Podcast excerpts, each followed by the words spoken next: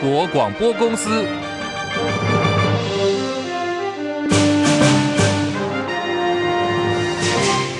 大家好，欢迎收听中广新闻，我是黄丽凤。新闻开始呢。来关注的是中国大陆一艘船舶遭到金门海巡驱离的时候翻覆，造成两名渔民死亡，触发了两岸敌意螺旋持续的攀升。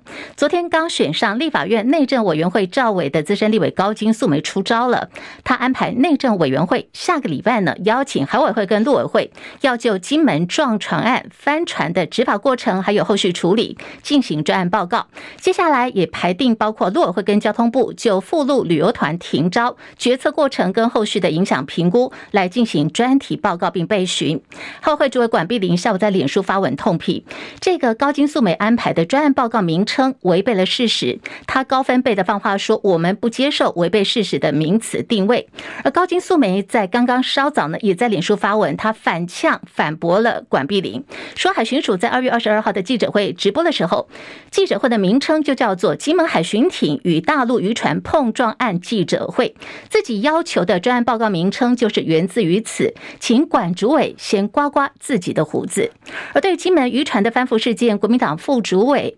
夏立言在昨天呢是跟国台办主任宋涛会面，当时两人见面的时候，夏立言承诺会监督民进党政府，一定会妥善处理，尽快的发掘事实。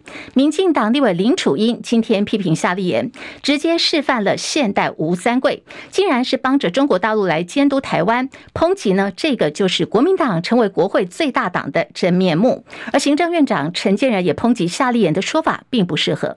很遗憾的看到呢，呃，中国政府的呃扭曲污蔑我们的海巡人员呃在执法上呃所做的这个努力哈，我们也看到啊，夏副主席呢啊应和着这样的一个说法呢啊呃令人感到不解哈，而且呢也觉得这样的一个唱和呢啊对于我们呃海巡人员的执法呢啊相当的不公平哈，我也在这里啊觉得啊这件事。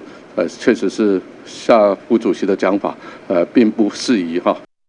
海巡追捕大陆越界渔船事件延烧，海巡署跟陆方代表今天呢再度展开了第十二度的协商。而大陆国台办发言人朱凤莲日前也点名我海委会主委管碧玲极为冷血。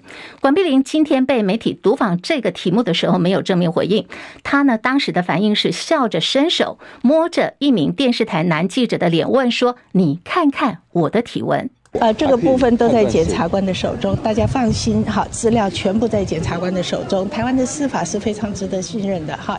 因为国台办说你极为冷血，你看看我的体温。看看我的体温。那么当下记者的回答说：“哦，有点烫。”不过事后呢，这名男记者在脸书发文说：“这个摸脸杀永生难忘，手是热的，我没有说谎。可是呢，心呢打了一个问号。”管碧玲的摸脸杀引发了政坛的讨论。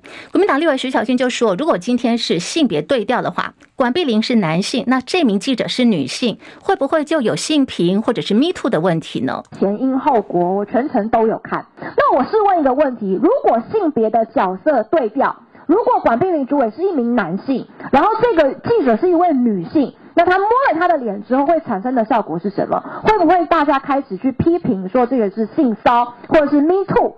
但如果今天是她是女生摸男生的脸，难道就没有关系了吗？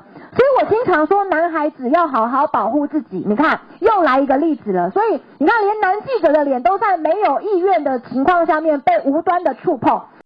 好，国民党立委王宏威也说，今天管碧玲的这个动作呢是非常超过的，通缉管碧玲性品不及格，同时呼吁官员不要随便对媒体记者动手动脚。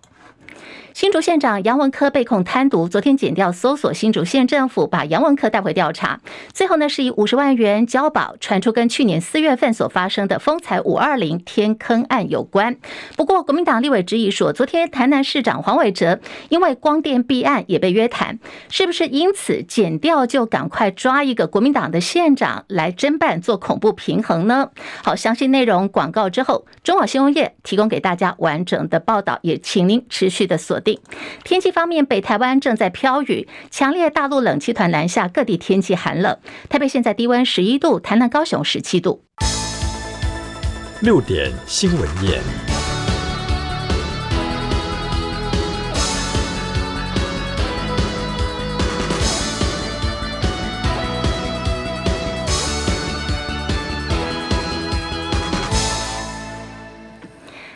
欢迎继续收听六点新闻院，我是黄丽凤。好，这个中广新闻院的节目呢，现在正在中广新闻网的广播频道正在进行。另外，在 YouTube 频道中广新闻网的这个频道当中，直播也已经打开喽。广播跟直播，欢迎大家的加入。在直播间的朋友们，邀请您多帮忙喽，帮我们按赞、订阅、分享、多刷留言板，感谢大家的支持跟帮忙。来关注的就是新竹县长杨文科疑似啊，他被指控涉及到贪渎。昨天新竹县政府被被搜索了，杨文科也被剪掉带回侦讯。到了今天的凌晨漏夜侦讯哦，新竹地检署认为杨文科是有贪污治罪条例罪嫌重大，不过呢，并没有申请羁押的必要。讯后是以新台币五十万元交保候传。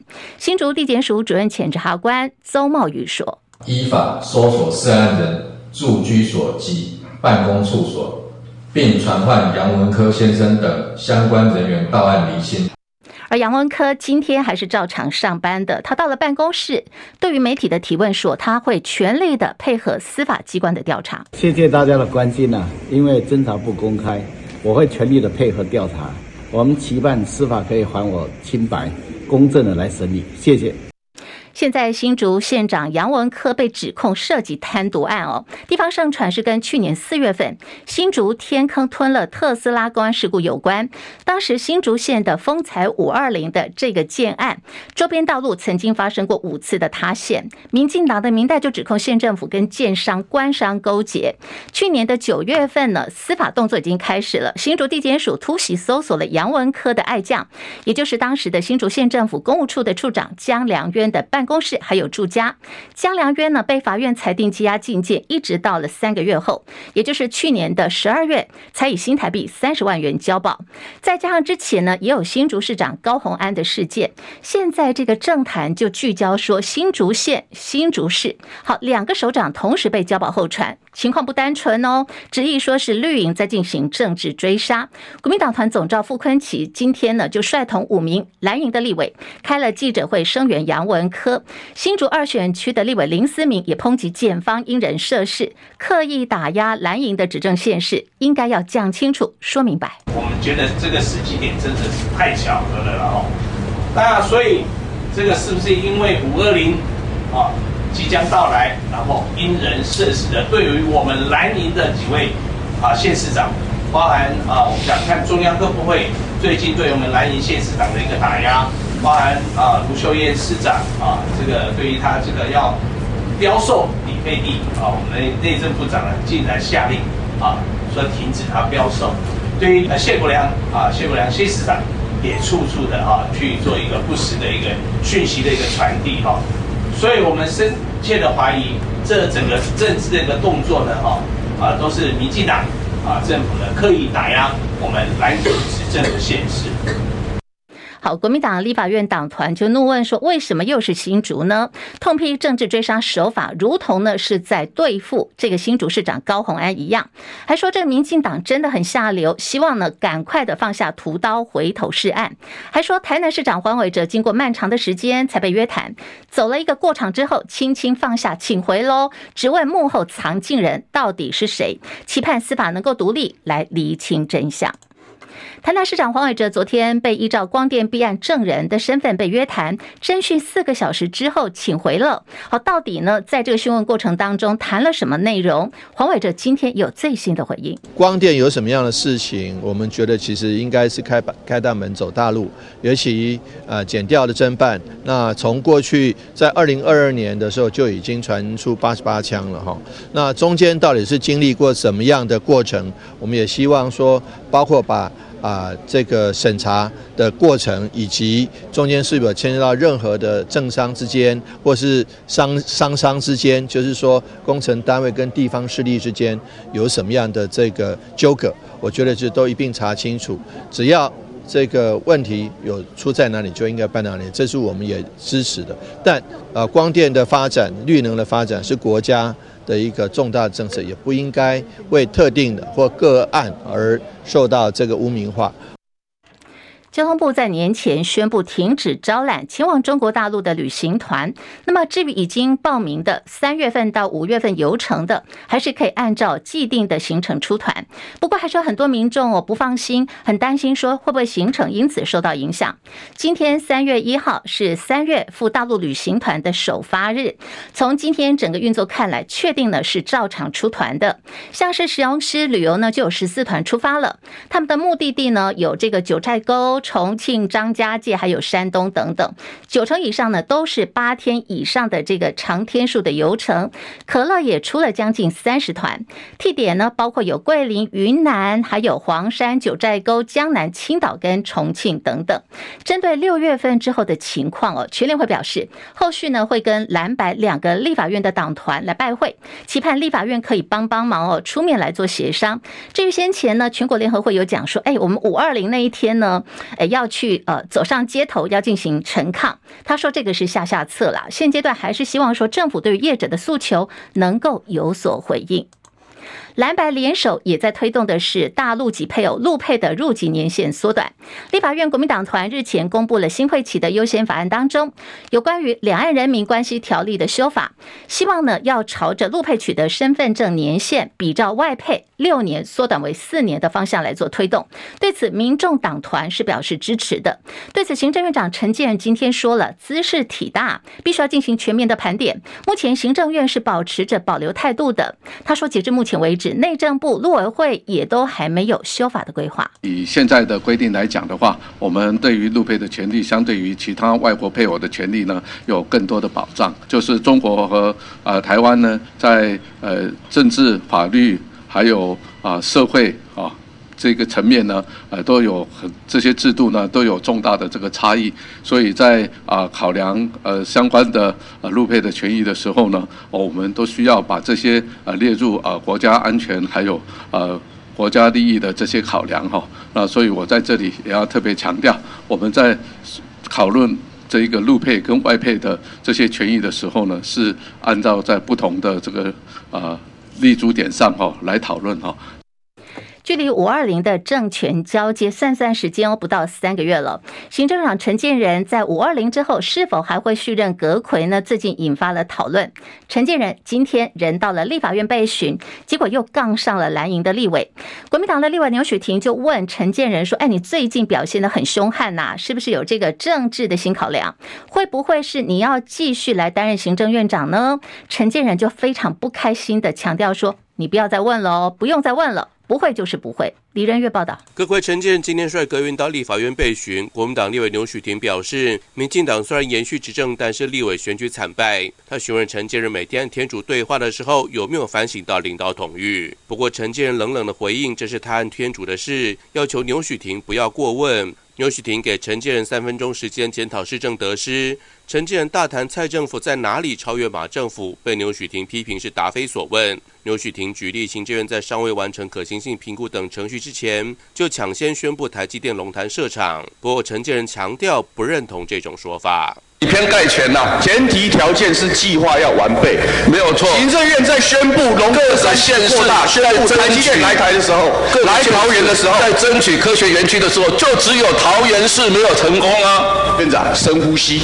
好。牛雪婷反呛陈建仁，你是圣骑士，不要变成圣战士。还说陈建仁最近变了很多，以前温文儒雅，现在很凶悍。他就问陈建仁是否会续任阁揆，陈建仁连说不会，还强调不用再问了，不会就是不会。中广记者李仁月在台北报道。好，立委说陈建仁，行政长陈建仁最近变了很多，变得比较凶悍，大家觉得呢？另外，在金门的这个撞船事件之后，大陆国防部发言人张小刚昨天回应媒体提问的时候，在再度提到，并不存在所谓的海峡中线。国防部长邱国正今天在立法院回应说，这么多年来，海峡中线都是一种默契，如果不承认，恐怕就失去了这个缓冲的余地。至于五二零前两岸冲突有没有可能再度升高，邱国正说，海峡中线但是一种默契，那其实那么多年来啊，我们大家都双方啊都谨守这个可以默契。就跟那个左右邻居中间虽然没有围墙，但也知道啊，这你的我的，互相尊重。但假如说不承认有的话，那将来这个等于是没有缓冲余地啊，啊，可能会对地区啊造成更大压力。我领赖总统上任之前，我们不知道啊，这边我们要持续观察，好不好？就军事来讲的话，我们就注意到啊，有没有什么动作啊或增厚啊，啊，这种无谓防备。好，而中国大陆呢，在昨天晚间九点多，也以长征三号乙运载火箭再度发射了高分十五号卫星。这次路径是穿越了台湾上空。不过这次呢，我方的回应呢，就没有像元月九号当时总统立委大选前发布了国家级及时的手机警报。国民党立委王鸿薇就批评：哎，这一次做法就是双标喽！民进党就是选前国家警报，选后岁月静好。对此，国防部的说法是，火箭飞行路线呢，是经过我国的中部，朝着西太平洋的方向，这个高度是位在大气层之外，对台湾地区没有危害。国军的处置就是运用联合情监侦系统，周密的掌握相关的弹道动态还有轨迹的资讯，世界的来进行警戒还有应处。而我国第一艘的自制潜舰海鲲号，终于呢也是完成了浮船的触水测试。不过马上呢就有这个专家学者跳出来哦爆料说，这个测试的过程呢并没有任何的意义。这个说法就形同打脸了国防部。那么到底事实情况如何？马上连线的是资深记者张伯仲来提供第一手的分析。伯仲上线了吗？上线了。一峰晚安，听众朋友大家好。好，对于这个海鲲号前进哦大阵仗的浮船测试，那么军事记者的观察是如何呢？专家有说呢，必须等到这个装备要到齐，才能够进行有意义的下水测试。这是在指说装备还没有到齐就进行测试了吗？那这次这个浮船测试是在演给谁看呢？伯仲，啊、呃，其实啊，讲这个事情，马上就会让大家联想到，哎。这会不会和上次这个所谓下水典礼根本没有下水是一样的啊？连水都没有沾到嘛，对不对？所以这次呃所有的浮船浮船测试啊，到底是怎么样一个状况？我们能稍微还原一下当天的程序啊。呃，其实呢，我们知道海鲲舰啊，海鲲号潜舰早在前一天，它就从海康海昌厂先被调到船台上啊啊，随后呢慢慢移动到港边，再把它调上这个我们知道是担纲的是由中信八号浮动船坞啊，所谓的浮坞来负责。那么必须要先确认海鲲号的它的整个配重啊都没有问题，比方说呢，呃，不会因为重心不稳，什么前高后低啊，前前低后高，或者是左右会不会翻转啊，让整个让帆罩两两向两侧倾斜。对不起，呃，不要有这种状况啊。其实你不要以为这些画面听起来都很好笑，其实在国外不是没有发生过啊。呃，特别是我们知道潜舰呃比起水面舰，它整个造船的难度更高，所以这些种状况你觉得理所当然的，其实。可能都需要经过测试，呃，所以我们看到的是二二七当天呢，从中信八号浮坞把海鲲号前舰载到台船的啊这个前舰干坞的门口，这段路是路程呢，就像很多军事迷他们手持大炮啊，我们都看到了，对不对？从电视画面嘛，猎取画面这样，呃，只见到浮动船坞载着这个一览无遗的海鲲号。为什么这样讲呢？因为其实平时啊，就算我们有趁海军营区开放机会看过。在港边啊，在军港旁边展示的，像从海龙、海虎啊，或者海狮、海豹潜舰，呃，大家看到的恐怕都只有帆罩、甲板以及呃上半段一小节的舰体浮在水平面以上啊，呃，其他在水面下的，应该说占了绝大部分，其实我们一般都看不到。所以，至于甚至于像去年啊，九二八，我们知道所谓的这个下水典礼啊，不，别人可能有不同的定义啊，呃，其实当天我有到场采访，确实是全舰都亮相，不过。我们知道，包括了鱼雷发射口的舰首部分被巨幅的整个国徽图案给包起来了，大家都看到了嘛？对不对？电视上都有。那么，甚至于全舰在腰部以下，以及在舰尾，特别是在这个车叶的螺桨部分，也全被帆布给遮住了，简直是台湾话说“看逃看兵”，对不对？整个都被盖起来了，而重要部位完全都看不到。不给你看，我才会说、嗯、这次浮船测试可以说是第一次让大家看光光啊！当然了。这次啊，舰尾的这个车叶螺桨还是被遮住，因为呃这部分其实对前舰声纳作战来说，呃非常可能，由于它比如说甚至于它七叶还是六叶，很可能啊会暴露出行踪。这这个对于那些很很厉害的非常高超的这个声纳手来说，呃他们很可能会这是一个关键的环节，所以尽可能有必要予以保密啊。所以另外我们知道这次下水也好，是由这个拖船用缆绳来牵引，所以不需要。前舰自自身启动自身的这个车叶自行运转啊，所以整个车叶被包起来也没什么关系了啊。那时候呢，整个干坞啊，这个时候就把门给开启，让屋内慢慢充满海水。啊，同一时间，呃，刚刚说在在前舰这个中信八号浮屋呢，它相反，它是在这个船那个船屋口啊冲水，然后让整这个船屋下沉。所以怎么样呢？下沉之后就让海鲲号前舰呢，呃，慢慢这个所谓的水柜进水了之后呢，它就用它自身的浮力慢慢漂浮起来。啊，确认这时候还要看看哦，它会不会左左右侧倾啊？怎么样？如果发现全部都在安全范围之内，就用车拖船呢，缓缓的把前舰拖进台船的干屋之内。那么拖进去之后，很多人就看不到里面的状况了，对不对？呃，进去之后呢，我告诉大家要做的事就是，他预置坐墩呃的上方要进行固定啊，就是把屋门关闭之后呢，开始呃屋内开始抽水啊，这水很高嘛，对不对？所以必须要让潜水人员呢，这时候要潜到水底下干嘛？去监控前舰底部的状况。所谓坐蹲，就必须让它稳坐在整个墩屋上啊，让它整个前舰啊对准了，然后呢底下有它的那个整个支支撑啊，整个这个撑托嘛，对不对？直到整个屋内的这个干屋内的水慢慢完全抽干之后，然后然后呢确定整个前舰啊坐稳了，然后工作人员才开始把起鹰架，同时慢慢建立起呃未来前舰工作的一个走道，所以。之后才会进行第二阶段浮港测试的 HAT 的工作啊，而至于到底要做哪些工作，我稍微解释一下啊。首先要安装的是这个铅酸电池电瓶，或者说铅酸电池啊。随后呢，再把电瓶液给灌进去，然后开始进行首次的电瓶发电。那么之后确认电流跟电压稳定状况都没有问题啊，包括各项作战系统的主机啦、系统界面这些装备才会陆续用模组化的方式安装在。前舰的各系统当中啊啊，同时要进行分段测试。那么在同一时间呢，美方厂商替海鲲号客制化生产这个光电潜望镜，这是在上面防反照最顶端的啊，那个大家看到会伸出来的，对不对？呃，到这个时候呢，也会和反照当中的像是桅杆啊以及通讯系统一并安装，同时也进行测试。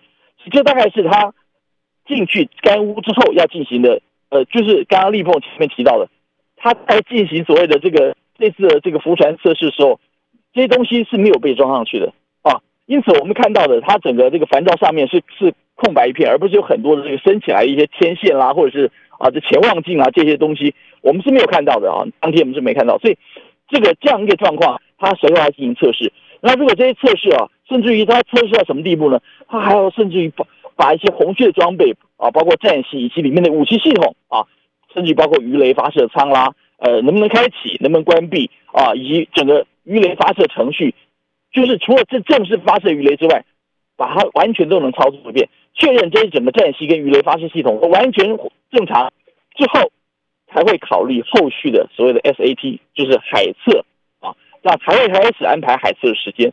那所以，在我刚刚的分析，你会发现到，其实它所需要的时间是非常长的。但是你要说，如果因为这样子，我们这次。出去的这个浮船测试就不重要，那也未必啊。其实它每一关每一关都有，这关没有完成，完完成之后就很难再进到下一段。这里面其实是环环相扣的。所以是呃，这次其实啊，还有因为这次出去之后，也让大家发现很多奇怪的地方啊，包括呢，海坤舰身上哎，好像长了很多很奇怪的东西，有的地方感觉上好像凹下去，像在帆照下面有一个方形的，对，对不对？嗯。那甚至于它腰部以下，我刚刚说腰部以下完全透明，对不对？这下透明太糟糕了，很多人一看，哎，奇怪，它下面它怎么会多出左右两侧都有哦？腰部以下透明，多出有点有点微凸出来哈，那到底什么东西啊？所以这也事实上也很多军事迷就开始去讨论了啊。那当然也有人提到说，这些问题都不，那其实有的是测试当中还没有完全完成的部分，比方说有人认为说，海鲲舰的未来有可能会加装所谓的消音瓦，对，嗯，让前舰在水下航行时候逆中性会更好。更难被敌方去侦测出来，所以你刚刚看到那个浮起来突突的东西，一来是有人说他在我们刚刚说要坐蹲，对不对？到干物里面要慢慢把水抽掉，让坐下去。这时候他可能防止啊、呃、前舰的舰身被碰撞，啊、呃、跟那个整个物看那个船屋里底下的支支撑哈碰撞，所以这些东西可能是临时加加装了一些这个。可能是一种那个防撞垫啊，也说不定。那未来也有也有刚刚我提到的，也有可能是不是为了未来要增加这个消音瓦啊，预做这个准备，预做的空间。所以这一部分其实也都是，呃，这个只有他们自己知道，而且他绝对不会告诉你答案的啊。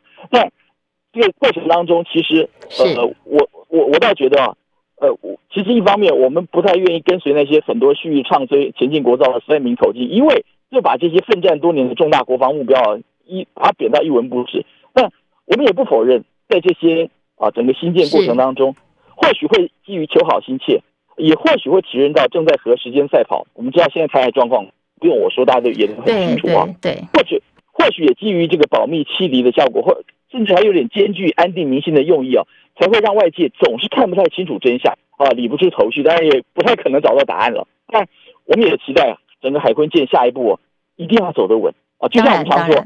前线在战场上总是让人敌人很畏惧的特点，就是低调、沉稳、迅速、致命。是那我们当然希望啊，整个海坤舰一切平顺。我们也不要太过度唱衰，因为时间慢慢会告诉我们每每每个事实。嗯、但是，嗯，是根本不要急于在五二零之前一定要如何如何。我觉得，呃，一切按部就班来，这才是最重要的。好，非常谢谢我们中广资深记者张伯仲所带来的第一手观察跟分析，也在这边帮大家补充一个资料，就是现在国防部也编列了三十九亿元的优化预算，好，这个部分就要来安装刚伯仲所提到的安装消音瓦。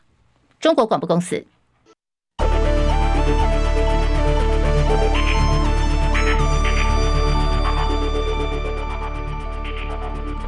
好，我们来看稍早收盘的这个台币的汇率哦。刚刚呃，这个四点钟收盘呢，今天是贬了三点一分，收在三十一点六零六兑换一美元。台北股市今天下跌了三十点，收在一万八千九百三十五点，跌幅百分之零点一六，成交量三千九百九十二点九四亿元。柜台指数上涨一点九二点，收在两百五十一点三七点，涨幅百分之零点七七。日本股市上扬了七百四十四点，收在三万九千九百一。十点，涨幅百分之一点九零。韩国股市下跌九点，两千六百四十二点。港股、陆股还有这个呃，今天的印度股市通通都是上涨的。哇，这个印度股市今天大涨一千两百四十五点哦，是收在七万三千七百四十五点，涨幅有百分之一点七二。在陆股方面呢，今天上海综合指数涨十一点，收在三千零二十七点，涨幅百分之零点三九。深圳成指上涨一百零四点，收在九千四百三十四点，涨幅百分之一点一二。香港股市恒生指数上涨七十八点，来到一万六千五百八十九点，涨幅百分之零点四七。国际汇价，欧元兑换美元一点零八零一，美元兑换日元一百五十点三七，一美元兑换七点一九八六人民币。黄金价格最新报价已经来到两千零五十美元。好，这是每盎司黄金报价，目前已经涨到两千零五十美元。提供给大家最新的财经资讯。台北股市今天呢再闯万九大关。不过呢，盘中遭遇到这个卖压的干扰。可是其实啊，在二月份二十九天当中，台股的大盘已经涨了一千零七十七点，这个涨幅有百分之六点零二，也促使有十二档的 ETF 同步创下了新高。你看看这个 ETF F 呢，有十二档跟大盘同创新高，这次受益的人数有一百八十一万三千七百多人。来看的是，主计总处呢是上修了今年的 CPI，来到百分之一点八五，而且如果四月份要调涨电价的话，这个 CPI 还有可能还会再上修。经济部长王美花今天说，有注意到了这个电价调整的影响，所以呢才会优先争取由政府补助台电来改善财务。张佳琪报道。主计总处二十九号上修今年 CPI 年增率到百分之一点八五。主计长朱泽明指出，今年 CPI 虽然低于去年，物价上涨的压力仍在。坦言，目前 CPI 的预估不含电价调整后民生用电以及业者转嫁成本等因素。也就是说，台电只要一涨电价，CPI 可能再上修。经济部长王美花一号面对媒体询问此事，表示，近两三年台电亏损，就是因为没有充分反映电价的成本，为的是减少对 CPI 的冲击。现在也会注意到电价波动的影响，因此才会争取政府的补助。王美花说。那呃，现在我们呃也会注意这个电价的破动，好、哦，会影响国内的呃这个相关的议题，所以我们的优先还是希望争取这个政府的这个相关的补助。好、那至于呃具体的这个电价方案哈、当然是都要到电价电价审议委员会这边来讨论。今年经济成长率预测为百分之三点四三，是近三年最佳表现。王美花指出。各大机构预测，今年我国 GDP 都有百分之三以上，原因是产业已经经过两年的去化库存，还有 AI 带动产业景气快速复苏，相关需求加快。今年又有奥运题材，对相关传统产业也会有帮助。中广记者张佳琪台北报道。两年多前，东元是爆发了经营权之争。当时放言科技传媒报道说，东元父子争呢演变成了小三夺权，还说这是一个这个八点档的连续剧，暗指东元电机的董事长邱纯之就是黄茂雄的小三。那么当事人邱纯之呢，是对放言的负责人周玉蔻提出了告诉。他被地检署在调查之后认定，周玉蔻是根据臆测恶意的加油添醋，在今天依照加重诽谤罪嫌，把周玉蔻。提起了公诉，在昨天呢，可以说是震惊了社会哦。基隆八堵派出所昨天晚间十点多发生了重大事故，三十四岁的简姓男子。三秒死亡加速，他驾驶偷来的货车冲撞派出所，结果导致当时正在值班哦，才很年轻二十四岁的员警苏玉红伤重不治，而简姓男子哦当下立刻弃车沿着铁轨逃逸，被火车撞击死亡。殉职的员警苏玉红去年才刚毕业，他其实呢当上警察才四个月而已，命丧了值班台，令大家都很不舍哦。那么警政署长黄明昭说，肇事的简姓男子根据了解，他。他在上个月呢有出现这个幻听还有幻觉的就医记录，另外也曾经攻击过人，因为精神评估要三个月的时间，他到底有没有这精神方面的疾病有待厘清。不过也呼吁警察同仁执勤呢一定要注意安全。内政部公布了房屋虚坪的改革方案，透过停车空间还有电梯管委会空间的容积计算调整，希望说未来这个公设比呢可以降低到百分之二十五到百分之三十。房市专家的看法是，这对于房市的发展应该是正向的，整体的房价走势受到的影响有限。张佳琪报道。内政部长林佑昌二十九号宣布，虚坪改革方案有两大重要变革：一是改进停车空间，停车位是独立产权。没买车位的住户以后不用负担车道公社，符合使用者付费精神。二是电梯免计容积，且管委会空间以总容积百分之一为标准，保障小基地至少二十平方公尺的空间需求，不得超过一百平方公尺。住商不动产企划研究室执行总监徐嘉欣表示，此举可以避免管委会空间浮夸灌水。徐嘉欣说：“那在电梯免计容积以及管委会空间浮夸灌水这个部分拿掉了之后呢，那民众可能也会比较有感觉到，就是公社的部分会变得相对比较小一些。”徐嘉欣表示，现在已经送件的新案或者已经在谈都更危老的案子，会受到内政部新规范影响，有较大的改变。未来在利用跟登记上都要做调整。房市专家则认为，往后社区公社设计时，必须将停车空间做出更明显的区隔。大楼底层的公共设施，像是发电机、蓄水池，都要重新规划，考验建筑师的专业。一般认为，新制对房市健全发展属正向，至于房价则不太受到影响。主要是目前刚性需求仍强，新签的效应持续发酵，以及经济情势仍有助于房市。中广记者张佳琪台北报道。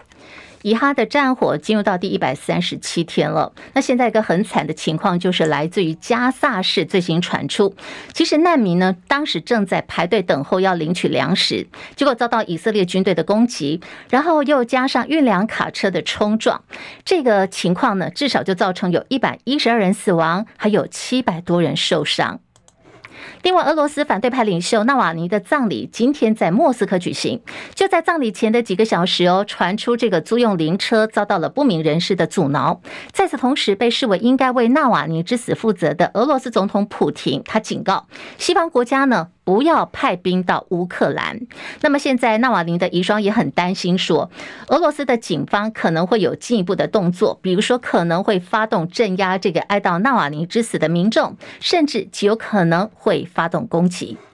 德国商业杂志报道说，本部位在德国柏林的外送平台 f o o p a n d a 的母公司，最近这段期间呢，持续在跟他的竞争对手 Uber Eats 在进行谈判。谈判的主题是什么呢？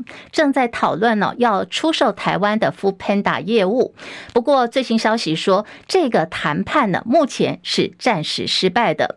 此外，也打算要处理有关于东南亚市场，比如说包括有在越南还有泰国等地的 Foodpanda 业务。中国广播公司。中广新闻网 News Radio。欢迎继续收听中广新闻宴，我是黄丽凤。好，我们来关注的是立法院的新会期开议了，好多的新血进入到国会，全新的气象呢，值得期待。而为了吸引年轻的选民，也关心身边的政治，订阅数破百万的 YouTube 频道观点，特别规划了全新的节目《新立院新观点》。好，这节目呢，从三月四号下个礼拜开始，每个礼拜一到礼拜五中午的一点钟，会邀请到新科立委，每一天来发表他们在立法院所观察到的重点还有观点哦，跟年轻的民众一块来做分享，以新观点来领导国家的走向。叶博弈报道。资深媒体人赵少康规划的 YouTube 频道观点订阅人数已经破百万。赵少康坦言，这一路走来相当不容易。三年前他在构思一个自媒体网络频道的时候，为了取名煞费一番苦心。后来发现，政论节目虽然多，网络节目也很多，不过多半都在胡说八道、乱扯一通，完全不知道想表达什么。赵少康强调，国外的知名媒体为什么还能吸引到订户？不是要看新闻，而是要看观点。因此，他决定将这个 YouTube 频道取名叫观。点，而这个新节目《新立院新观点》也会秉持这个精神，但表现的方式会更多元、更有弹性、更符合年轻人的调性。立法院有这么多心血，那一定有新的观点嘛？来做四十五分钟哦，会剪成短影片。新立院新观点主讲群非常坚强。周一是由牛许婷与罗廷伟搭档的国会庭看厅，周二罗志强，周三徐巧芯，周四则是李科太太李彦秀与柯志恩，周五王鸿薇。主讲群除了可以表达自己的观点，也可以邀请立院不同党派的立委各自表达观点。新立院新观点除了中午一点在 YouTube 观点频道首播之外，傍晚五点也会在中广新闻网广播加直播同步上线。此外，也会以短影音的方式在 TikTok 等平台播出。精彩的内容、多样的呈现方式，让你新立院新观点绝不漏接。中广记者叶博弈在台北报道。哇，刚这个博弈告诉我们，从下个礼拜一开始，每个礼拜一到礼拜五中午一点钟哦，在这个 YouTube 频道的观点，邀请到的是黄金阵容哦。我们刚听到罗志强、徐巧芯哦，另外有牛许婷、罗廷伟。哇，这个要了解新国会，还有这个我们新的观点呢。好，这个节目大家可以持续的锁定。提到现在行政院的表现，已经进入到五二零前的看守内阁了。看守内阁到底适不适合来做重大的决策呢？今天这个立立委在呃立法院呢质询的时候，问到行政院长陈建仁这一题。好，陈建仁今天情绪还蛮激动的，他还呛下说，如果按照立委的说法，现任官员的回答都不能够算数了，还说立委你这样问我就是在浪费时间。李仁月报道，国民党立委翁小玲在总质询的时候表示，陈建仁内阁现在属于看守状态，不适合做任何重大政策和法案的推动。陈建仁一度反问是哪条法律规定的？翁小玲回应这是西方民主国家的政治常识，并说要告诉陈建仁一些宪法知识。不过陈建仁不断摇头，试图抢话，还强调翁小玲讲的不对。话锋一转，翁小玲质疑陈内阁近期包括签订印度移工 MOU 以及禁团令等等的政策。陈建仁反呛，如果照翁小玲的说法，那么现任官员的回答都不能够算数，他这是在浪费时间。讲的说这个部会还有院长现在所做的事情，回答的都不算数，你今天是在浪费时间了。那我请注意您的发言，您现在是在进行反质询吗？我刚刚才一开始有讲到，就是说这个是立法委员的质询权利，我请您注意。陈建仁又不满地表示，质询是上对下吗？还转头要立法院长韩国瑜解释。韩国瑜回应，质询是行政院对立法院负责，同时请立委和官员应该互相尊重。中广记者李仁月在台北报道。哇，这个陈建仁真的是跟以前不一样了。另外，在台北市政府的蒋万小内阁方面哦，他上任已经一年两个月了，传出说北市府的这个蒋团队呢，内斗磨合问题还蛮多的，说这个府会的关系日趋紧张化啦，连自家人都挺不下去。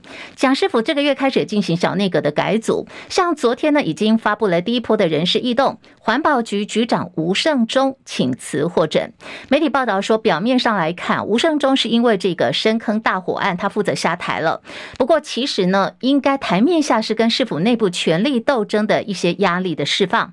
而包括现在呢，还有一些被爆料的，就是跟副市长林奕华有摩擦的民政局局长陈永德，还有劳动局的局长高宝华，还传出呢，都曾经有人事被卡关。而台北市长蒋万宣布，这个最新一波的小内阁人事，新设的这个青年局局长人选已经。拍板了，将会由市府现任的发言人英伟来出任。绿营的议员就痛批说，英伟的脾气很火爆啊，这个人事案是不合格的，甚至可能会变成蒋市府的地雷。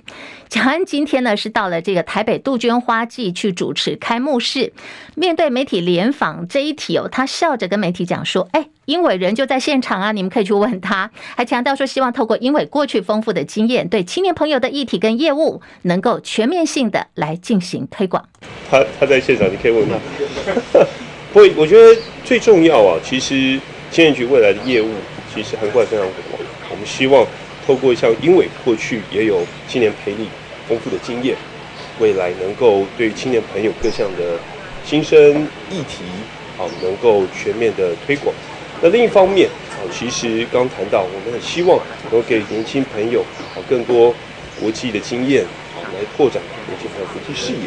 所以我们也特别在青年局向下成立了国际发展科。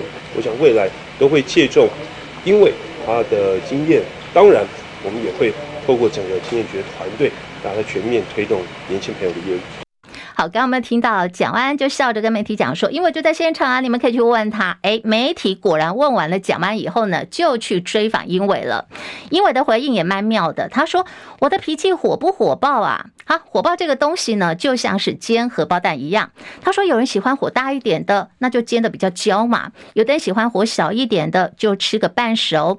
既然呢来当厨师了，火是大还是小？”看客人的意见，如果说客人觉得呢火比较大，那我就把火调小一点。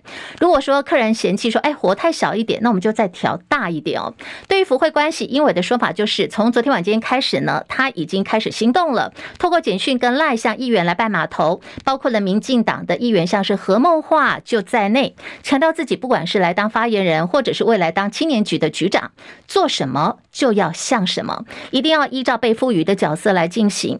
很希望呢，未来的府会关系和谐，来推进接下来青年局的相关业务，而这个。才是最重要的。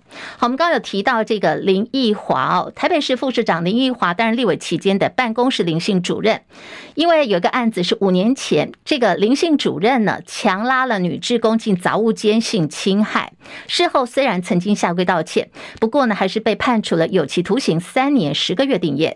高等法院昨天也做出二审的宣判了，说这个林奕华呢必须要跟这个涉案的林姓主任。连带赔偿一百二十三万多元，全案也就此确定。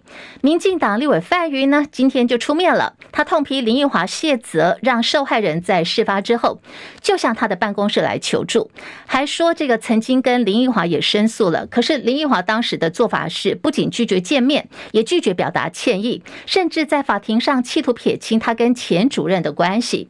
所以范云就痛批说，林奕华的傲慢甩锅，对这位受害的女职工造成了严重的二度伤害，因为受害人当时呢，正是因为对林奕华的支持，所以才去当志工的，之后也才发生了被性侵的重创。范云还质疑说，台北市长蒋万安，我们能够信任市政府这样的领导人，会认真来看待市民遇到的性别暴力吗？无党籍桃园市的第一选区立委候选人马志威，去年的四月到十一月之间哦，他曾经多次到了中国大陆，结果被检方查出呢，他登记参选立委之后，分别就以美金还有泰达币等多元管道收受陆资，大概是和新台币一百零六万元的这个选举经费哦，同时提供对岸我方的一些机关的资料作为回馈。桃园地检署今天全案侦结了，依照国家安全法起诉，建请法院量处马志威三年八个月的徒刑，并科罚金新台币两百万元。民众党党主席柯文哲昨天说，未来要规划在二零二四大选全台前三个得票最高的这个里哦，哪三个里呢？哇，这个新北市林口、台中的北屯，还有高雄的左营区，民众党打算要在当地开这个小草咖啡厅，保证每个月举办柯 P 座谈会。不过，这个你去看政党法，明明就有规定啊，政党不可以经营或者是投资盈利事业，遭到外界质疑说，这个小草咖啡厅。恐怕会违法，也怀疑说是不是在借壳上市呢？柯文哲今天说，政党本来就不应该有盈利事业的，这个小草咖啡厅也一定就是支持者自己去开的。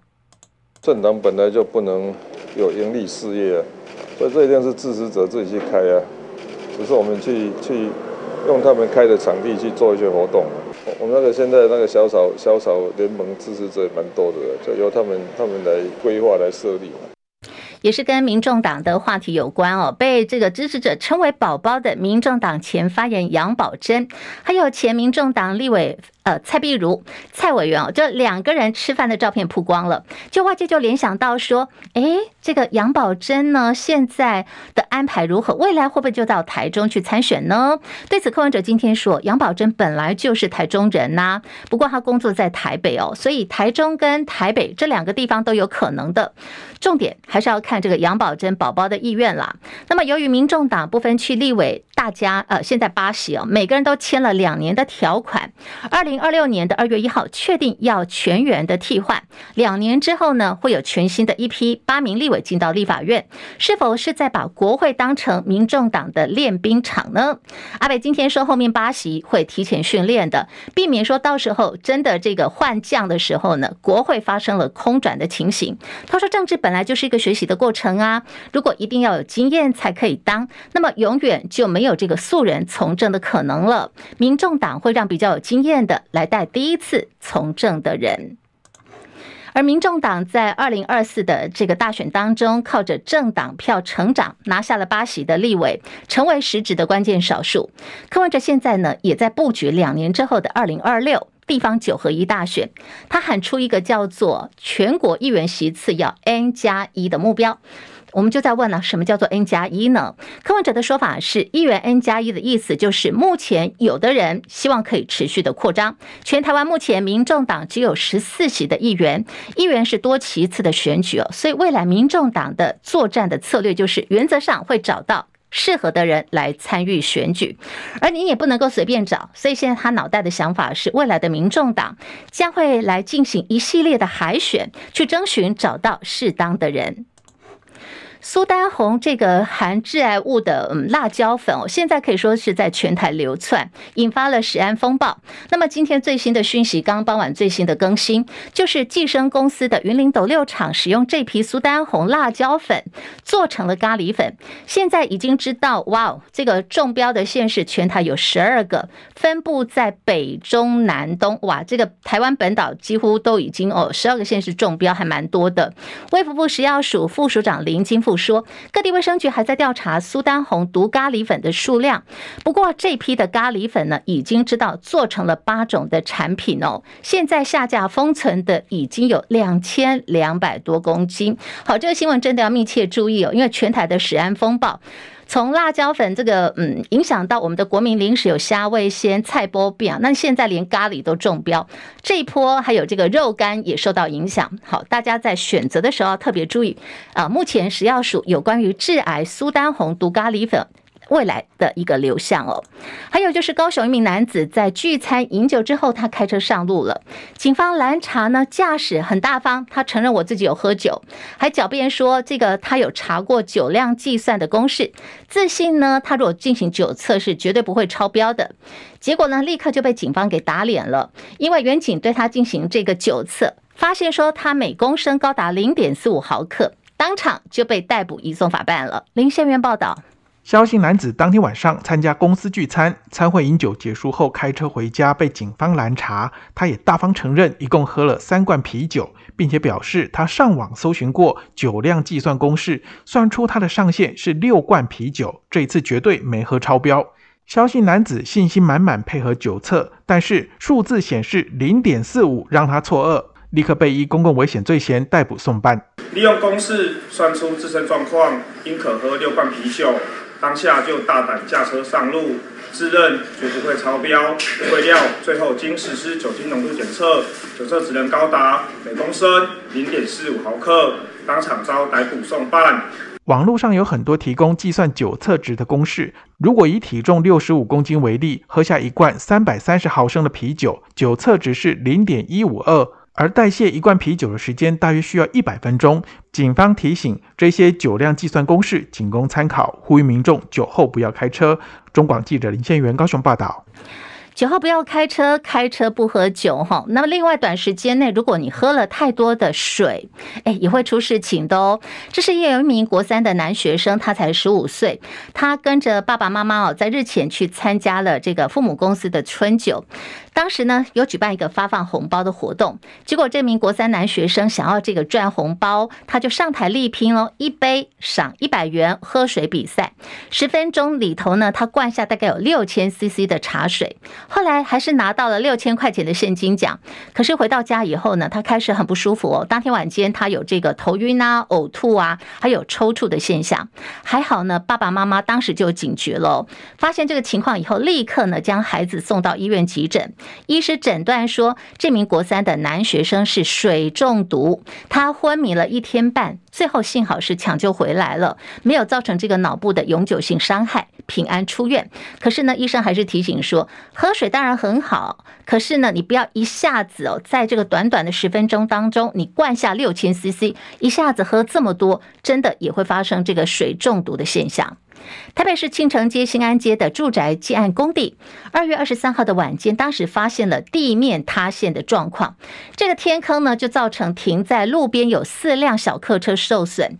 监察院说，他们要查哦。今天，包括监委林伟林国明、张菊芳已经申请了自动调查，要厘清台北市政府有没有查核，还有监督方面的疏失。又是一个投资的诈骗，这是高雄市小港区一名女子被网友怂恿投资哦，账面上的获利，哎，她越看越开心，就失去戒心了，陆续交付了一百五十一万元，才发现自己受骗了，赶紧报警呢。那么警方也来帮忙，约出诈骗嫌犯，将嫌犯逮捕。林宪元报道，小港区这名赖姓女子是在一月间透过社群软体认识一名网友，聊了几天，网友就开始教女子经营跨境电商。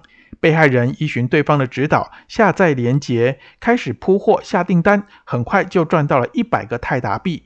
但其实网友所提供的是虚假程式，上面的获利数字是诱骗被害人加码投资的陷阱。赖姓女子前后三次，一共交付了一百五十一万元之后，才惊觉上当，报警。